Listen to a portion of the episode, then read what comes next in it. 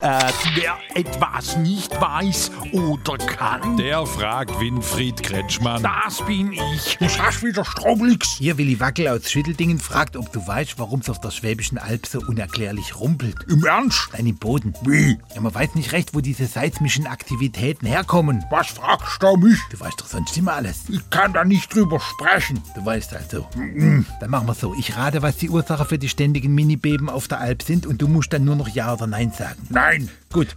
Sind es heimliche Bohrungen für Batterielithium? nein, Ein zusätzlicher Geheimtunnel für Stuttgart 21, von dem niemand was wissen darf? aber nein. Unterirdische Alienversuche des Militär? Hör auf, das wird ja immer bläder. Okay, ein Versuch noch.